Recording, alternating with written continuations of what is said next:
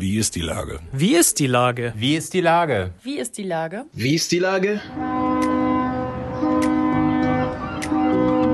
Der fast tägliche Podcast mit Lars Meyer. Wie ist die Lage? Unser fast täglicher Podcast als Kooperation mit der Mopo und der Gute-Leute-Fabrik spürt seit über einem Jahr tagesaktuellen Fragen nach. Macher, Musikerinnen, Models, Mütter und Politiker, genauso wie Schwestern, Schüler, Schlachter, Freiberufler oder Helfer, also prominente Lenker oder unbekannte Denker, kommen knapp 15 Minuten zu Wort. Die Auswahl ist rein subjektiv, aber immer spannend und überraschend. Mein Name ist Lars Meyer und ich rufe fast täglich gute Leute an. Unser Partner, der es diese Woche möglich macht, ist Asklepios. Wir können wieder alle Behandlungen durchführen und verschobene OPs, Eingriffe und Behandlungen nachholen. Sprechen Sie mit Ihrem Arzt oder Ihrer Ärztin und kommen Sie bei akuten Beschwerden unbedingt zu uns. Wir sind für Sie da. Asklepios. Das war Werbung. Herzlichen Dank. Heute befrage ich den Chef der Finanzbehörde zur 300. Sendung von Wie ist die Lage? Andreas Dressel. Ahoi, Andreas. Ja, ahoi Lars. Ich freue mich, dass ich hier beim 300. Mal dabei sein kann. Richtig. Ja, ich freue mich auch. Ich ähm, habe das ja auch ausgesucht. Ich äh, durfte diesmal tatsächlich mal einen Gästevorschlag machen gegenüber der, der äh, vielköpfigen Redaktion.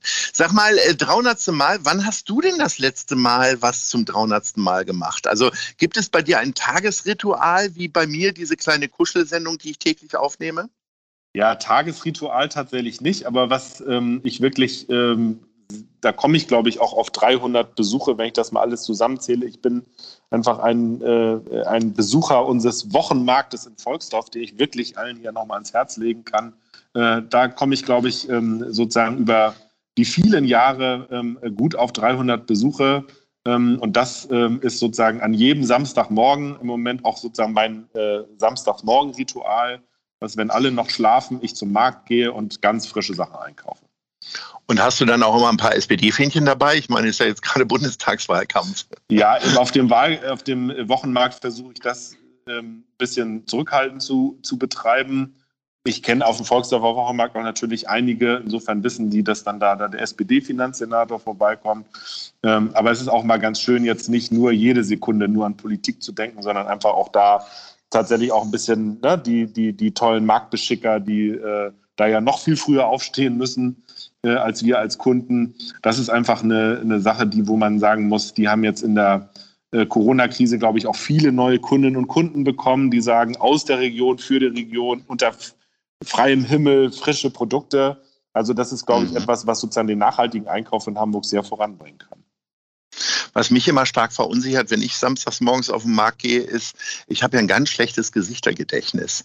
Und äh, jetzt sind wir ja seit anderthalb Jahren auch noch so halb maskiert äh, im Gesicht. Mhm. Und ich erkenne einfach niemanden mehr wieder. Wenn die dann freundlich sagen, Herr Meier, bin ich immer total verunsichert. Äh, wie, wie machst du das denn? Ja, dann äh, grüße ich auch immer freundlich zurück. Es ist natürlich auch häufig so, dass ich sozusagen mehr erkannt werde, als ich andere Leute erkenne. Mhm. Das ist sozusagen ähm, ist irgendwie immanent, aber das ist einfach, ähm, es sind eigentlich immer am Samstagmorgen die allermeisten guter Laune. Ähm, sozusagen haben das Wochenende vor sich und, und, freuen sich, wenn sie dann vor dem Frühstück tolle Sachen einkaufen können. Das ist einfach eine super Atmosphäre und ich kann hier äh, allen das, äh, den Besuch unserer Wochenmärkte in Hamburg insgesamt, aber speziell des Volksdorfers einfach mal sehr empfehlen. Ja, da werde ich ja nur nicht hinfahren. Wir wissen ja beide, wie weit wir auseinander wohnen. Da bleibe ich ja lieber in der Grundstraße. Der Wochenmarkt ist auch sehr gut. Hast du denn da wiederum auch so einen ganz festen Stand, wo du immer hingehst, auch wenn ja, du möglicherweise mehrere. nichts nötig hast? Doch, also, also das ist sozusagen traditionell. Ja. Also ne, ich, ich gehe äh, zu einem ganz tollen Fleischer, der das eben auch, wo mhm. man auch weiß, wo kommt das her, äh, mhm. der da eben sozusagen gute Qualität hat. Ähm, ich äh, ähm, Geht zum Käsemann, auch super. Also geniale französische Käseauswahl. Lars, vielleicht solltest du doch mal nach Volksdorf kommen. Ähm, ich weiß ja, du bist auch durchaus käseaffin. Äh, ja, durchaus. Fi äh, super Fischladen. Ähm, ja. Also das sind sozusagen und natürlich dann auch gerne mal so ein bisschen irgendwie mal hier türkische Cremes, irgendwie Kindertzatziki ist natürlich bei uns zu Hause auch immer ähm, äh, Was ist denn Kindertzatziki? Ohne Alkohol ist das doch sowieso. ja, genau, aber der ist dann wahrscheinlich mit etwas mehr Sahnebeimischung, dass er dann noch etwas cremiger ist, nicht ganz so scharf.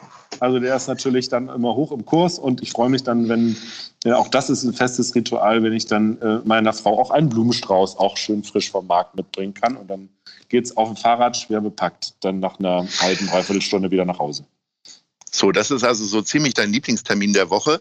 Ähm, ich habe äh, jetzt gerade gesehen, du hast bei einem Richtfest eine kurze Rede gehalten, äh, kann man glaube ich sagen, bei Eugen Block, der ja. äh, Privatwohnungen baut.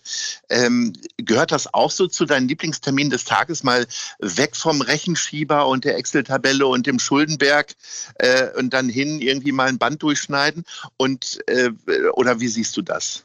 Ja, ich glaube, was ganz wichtig ist, äh, und es war nun auch so bei diesem Termin Richtfest, ich hatte an dem Tag tatsächlich nur Videokonferenzen und einmal aus dem Büro, äh, aus dem, diesem Fall Homeoffice raus ähm, äh, unter Leute äh, kommen und auch ein bisschen natürlich feiern und auch immer jetzt wieder dafür werben, werben und Zuversicht verbreiten, dass die Konjunktur wieder Fahrt nimmt, dass die Baukräne in Hamburg sich drehen, dass wir investieren, dass die Konjunktur Fahrt aufnimmt in Hamburg. Das ist natürlich etwas, was ähm, sozusagen ein bisschen auch äh, zu den ähm, Aufgaben eines Finanzsenators äh, gehört, sozusagen äh, mitzuhelfen, dass Hamburg sich gut entwickelt, äh, dass hier investiert wird und in Klammern natürlich, dass am Schluss auch ein paar Steuereinnahmen dabei rumkommen, das ist klar. Äh, aber das ist sozusagen auch mein, mein Thema und da bin ich jetzt in diesem Sommer unter dem Stichwort Konjunktur, mit Tour dann mit äh, OU, äh, viel unterwegs gewesen, habe viele. Das ist jetzt kein ganz neues Wortspiel, Andreas. Das stimmt, das aber. Äh, ich glaube, das ist in den 70ern erfunden worden. Okay, das, das stimmt, ja. aber sozusagen jetzt, äh, der Hamburger Senat hat das jetzt bei mir das erste Mal neu wiederverwendet. Und dann bin ja. ich halt bei ganz vielen auch gewesen, Unternehmen, die Hilfen von uns bekommen haben, habe gefragt, wie sind die angekommen? Was gibt es noch von Ratschlägen von euch, wie wir jetzt mit in dem Neustart nach Corona weitermachen sollen? Ähm, also da ähm, äh, diese Gespräche mit Unternehmen, mit Betrieben, mit Mitarbeiterinnen und Mitarbeitern, das ist etwas, was äh, uns in der Politik ganz viel hilft, damit wir eben nicht vom grünen Tisch entscheiden. Wenn du da so eine Rede hältst, ne, überlegst du dir die dann vorher, wenn du da so gerade so auf dem Weg bist, oder lässt man die schreiben? Also ich, ich kenne jetzt deine Rede da bei so Richtfesten nicht, aber ich vermute jetzt mal keine größeren Überraschungen darin. Ne? Nein, also äh, natürlich wird das auch von meinem Büro aus vorbereitet. Ähm, aber ich versuche immer auch nochmal was einzubauen aus der Situation heraus. Äh, wen, wen kann man dann noch begrüßen beispielsweise? Und was mir gestern wichtig war, ist nochmal deutlich zu machen, dass es zum Beispiel für die Blockgruppe natürlich jetzt ein sehr, sehr schweres Jahr gewesen ist. Äh, natürlich ist die Gastronomie hart betroffen gewesen, da waren viele in Kurzarbeit ähm, und dass ich sozusagen auch da ein bisschen einen ein Respekt bezeuge gegenüber den Mitarbeiterinnen und Mitarbeitern, die jetzt auch ein sehr schweres Jahr hinter sich hatten und natürlich Respekt und Anerkennung dafür, denn es war ja immerhin hier der angestammte Firmensitz der Blockgruppe, dass man sagt, hier will man in zentraler Lage auch einen Beitrag dazu leisten, dass Hamburg neuen Wohnraum bekommt. Also das waren so die Themen, die mir dann irgendwie wichtig waren. Ihr habt ja hier um die Ecke äh, von unserem Büro in der Schanze, habt ihr ja so ein riesen Kundenzentrum aufgemacht in der Messe. Das endet ja. jetzt aber am 31.08. Äh, Im Allgemeinen ist das ja als ziemlicher Erfolg äh, gefeiert worden. Vor allen Dingen, weil man so eine Spontanität und so eine Flexibilität normalerweise von Ämtern nicht immer gewohnt ist. Äh, aber warum macht ihr das jetzt nur zu? Geht das da genauso den Berg runter mit den Besuchern wie im Impfzentrum oder hat das Nein, mit dem gar also, nichts zu tun? Doch, das hat genau was miteinander zu tun, weil es natürlich darum ging, ähm, sozusagen so wie das Impfzentrum, wo es ja dann häufig auch darum geht, äh, dass man durch Impfung jetzt auch neue Freiheiten gewinnen kann, dass man sagt, oh, ach, mein Pass ist abgelaufen, dann mache ich das gleich mal in einem Rutsch. Also das ging schon darum, das auch ein bisschen räumlich zu verknüpfen. Und es ist in der Tat so eine Art Pop-up-Kundenzentrum gewesen. Das hat unsere Kasse äh, wirklich ganz toll in wenigen Wochen auf, äh, aus dem Boden gestampft. Das ist das größte und äh, leistungsfähigste seiner Art. Wir haben jetzt gerade den 50.000. Kunden da besucht oder äh, der hat uns besucht. Das war wirklich super. Aber das äh, Impfzentrum ähm, äh, stellt jetzt ja auch ähm, Schritt für Schritt auch seinen Betrieb ein. Und dann macht es tatsächlich auch Sinn, ähm, dass wir dass das andere, was eben damit stark verknüpft war, jetzt auch langsam ähm, sozusagen wieder in den Regelbetrieb übergehen, sprich auch unsere vielen dezentralen Standorte ähm, ähm, sozusagen auch zu äh, bedienen. Und eins muss man vielleicht nochmal dazu wissen. Natürlich ging es vor allem darum, in dieser Ferienzeit den Rückstau, wir hatten ja einen Rückstau bei Ausweispapieren von über 100.000 in Hamburg, diesen Rückstau mit abzuarbeiten, weil ja immer das meistens so ist, kurz vor Urlaub stellt man fest, irgendwie ist ein Ausweis abgelaufen. Das war sozusagen mhm. der, der, das Ziel, das abzudecken und das ist wirklich durch den tollen Einsatz der Kolleginnen und Kollegen super gelungen frag mich immer, wo die hinreisen mit ihren Ausweisen. Ne? Also man kann ja, ja, fast nirgendwo hinreisen. Also Hamburg ist ja schon Wie? auch eine Reisemetropole und das sieht man ja leider auch, dass die äh, Corona-Zahlen jetzt durch die Reiserückkehrer auch wieder ein bisschen nach oben gegangen sind. Äh, wie hast du denn Urlaub gemacht eigentlich? Ja, wir waren in Österreich ähm, und äh, ähm, fanden das äh, eine, tolle, tolle Sache. Äh, Wetter war auch gut, obwohl es eigentlich schlechter angesagt war ähm, und äh, sind viel Fahrrad gefahren, viel gewandert, äh, wirklich viel draußen gewesen. Und das ließ sich auch mit den ganzen Corona-Regeln sozusagen gut hinkriegen. Die hatten ja tatsächlich die Regel, dass man auch schon als erst als einfach Geimpfter wie ein Geimpfter behandelt wird. Das kam mir entgegen, mhm. weil zu dem Zeitpunkt hatte ich auch erst meine Erstimpfung. Jetzt bin ich auch doppelt geimpft. Also insofern passte das äh, sozusagen Corona-technisch perfekt ähm, und ähm, war insgesamt für die ganze Familie ein super Urlaub. Wie siehst du denn jetzt die Diskussion um 2G oder 3G? Also äh, der Senat hat sich da ja schon mal so ein bisschen eine Meinung drüber gebildet. Äh, natürlich wirst du sagen, du teilst das, aber wie, wie ist das jetzt umzusetzen? Also ich glaube, dass wir jetzt da einen Schritt nach vorne gehen, auf diese 2G, also eine Option anbieten. Es geht ja nicht darum, das jetzt vorzuschreiben, sondern den Leuten und vor allem den Unternehmen aus der Gastronomie, aus der Eventbranche und so weiter zu sagen, ihr könnt auf die 2G-Option umswitchen, dann habt ihr Erleichterung bei Abständen, bei Teilnehmerzahlen und so weiter. Aber Bedingung ist tatsächlich, dass nur Genesene und Geimpfte da rein können. Das finde ich tatsächlich ist ein Schritt wieder in die Normalität. Dass es auch ein Stück ein zusätzlicher Impfeinreiz sein kann, für den einen oder anderen. Das ist, finde ich, ein, ein gutes äh, Beiwerk. Aber es geht eben auch vor allem darum, gerade den hart, hart Betroffenen und ne, Lars, da haben wir ja auch mit vielen auch gesprochen und du hast da mhm. mit vielen Kontakt gehabt, dass man denen auch nochmal wieder jetzt in diesem Herbst wieder eine neue Perspektive öffnet und nicht die Perspektive ist, der nächste Lockdown steht bevor, das will keiner. Das ist auch für Geimpfte und Genesene auch rechtlich gar nicht machbar zu sagen, die schicken wir jetzt wieder in den Lockdown zurück. Also ich glaube, da müssen wir einfach jetzt Kurs halten. Wie sehr spielt denn da eine Rolle, dass jetzt Bundestagswahl ist und eigentlich keine Partei jetzt äh, für so einen kompletten Lockdown zu haben ist? Also ähm, das ist natürlich, spielt das irgendwie ein bisschen mit in so einer Phase. Äh, das kann man gar nicht äh, wegzaubern. Ähm, aber ich glaube, was völlig klar ist, ähm, äh, sozusagen die Corona-Bekämpfung muss jetzt gut weiterlaufen. Wir müssen in den Impfquoten nach oben. Ähm, wir müssen aber auch sozusagen gucken, dass wir dann X Branchen nicht unendlich alimentieren, sondern ihnen wieder Perspektiven fürs richtige Geldverdienen geben. Ähm, da ist es gut, dass die Hilfen jetzt auch verlängert wurden. Da haben wir uns ja auch sehr für eingesetzt. Aber natürlich wollen jetzt alle auch wieder ganz normal äh, ihren, ihren Geschäften auch nachgehen können. Das ist einfach total wichtig. Ähm, und äh, sozusagen in diesem Spannungsfeld äh, bewegt sich das jetzt. Und wir können einfach immer nur sagen, Leute, wer sich noch nicht geimpft hat, das muss jetzt einfach dringend passieren. Man schützt äh, nicht nur sich, man schützt eben auch andere.